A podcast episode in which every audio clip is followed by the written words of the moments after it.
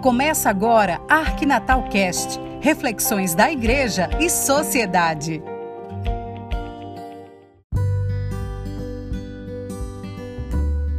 Olá, tudo bem com você? Desde o princípio, a humanidade trilha um caminho de, de, desobediência e destruição e assume o risco de perecer, de se autodestruir a partir dos erros que comete. Certamente há quem se justifique dizendo-se diferente de muitos que praticam crimes ou atos desabonadores da condição de criatura humana. Há quem se pergunte certamente, mas de que erros você está falando que possam provocar a destruição da humanidade inteira? Comecemos então pelos nossos pecados de cada dia e de cada época. Cada vez que negamos o alimento a um faminto, cada vez que deixamos de ajudar quem nos pede ajuda, cada vez que sonegamos uma informação para dela tirar proveito, cada vez que sonegamos o imposto devido, cada uma dessas vezes que agimos assim é um dos nossos pecados de cada dia. Mas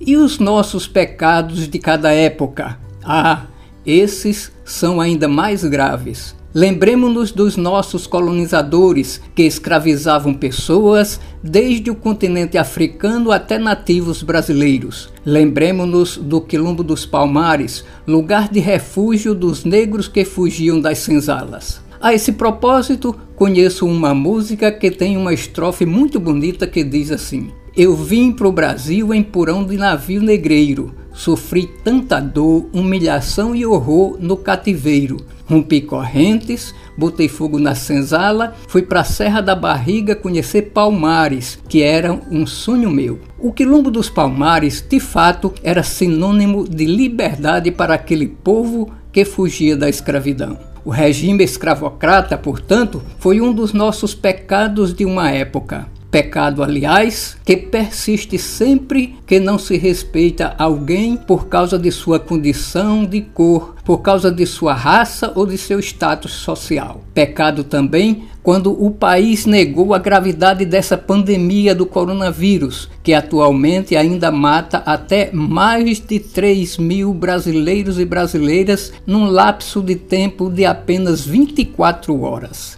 e ninguém se escandaliza com isso. Esse também é um dos nossos pecados desta época. Outro pecado de nossos tempos é a destruição da natureza que Deus nos deu de presente para purificar o ar poluído pelo gás carbônico de nossos automóveis, de nossas fábricas, usinas geradoras de energias e por aí vai. Mas em meio a esses nossos pecados de cada dia e de cada época, há iniciativas de pessoas e grupos que alimentam a esperança num futuro melhor, num porvir mais digno da condição humana.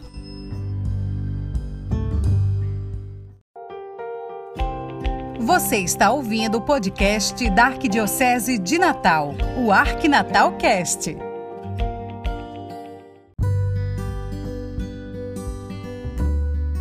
A Diocese de Balsas, no Maranhão, Regional Nordeste 5, por exemplo, inspirada na carta encíclica Laudato Si do Papa Francisco, vai desenvolver o projeto Reflorestando o Cerrado, com o propósito de plantar 8 milhões de árvores num período de 8 anos. O Papa Francisco, na encíclica, lembra que a humanidade ainda possui a capacidade de trabalhar em conjunto para construir a nossa casa comum. Aqui mesmo no Rio Grande do Norte temos organizações da igreja trabalhando não somente para a preservação do meio ambiente, mas também criando condições necessárias para que famílias da zona rural permaneçam em suas terras e delas possam produzir os alimentos necessários à sua subsistência e à subsistência dos familiares. Na região de Mato Grande, por exemplo, o trabalho do SAR, Serviço de Assistência Rural e Urbana, junto com a comunidade,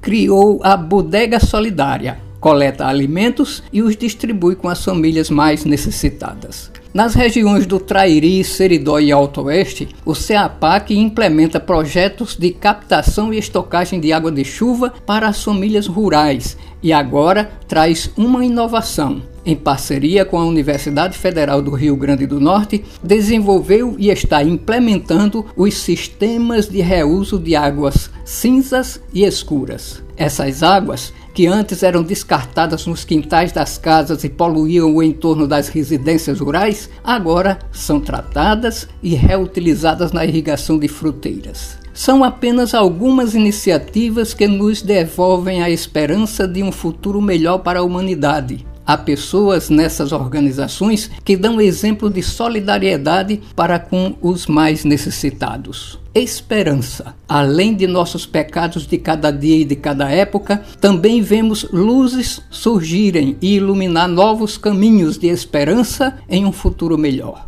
A esperança é um alimento da vida e da alma da humanidade. Não pode deixar de existir a esperança. Não podemos nos desesperançar. Alimentemos em cada um de nós a esperança do verbo esperançar, mas, acima de tudo, sejamos esperança do verbo esperançar para outras pessoas. Pense nisso. Uma boa reflexão para você com saúde e paz e bom relacionamento com todas as pessoas e com Deus, nosso Criador. Voltamos na próxima semana, se Deus quiser.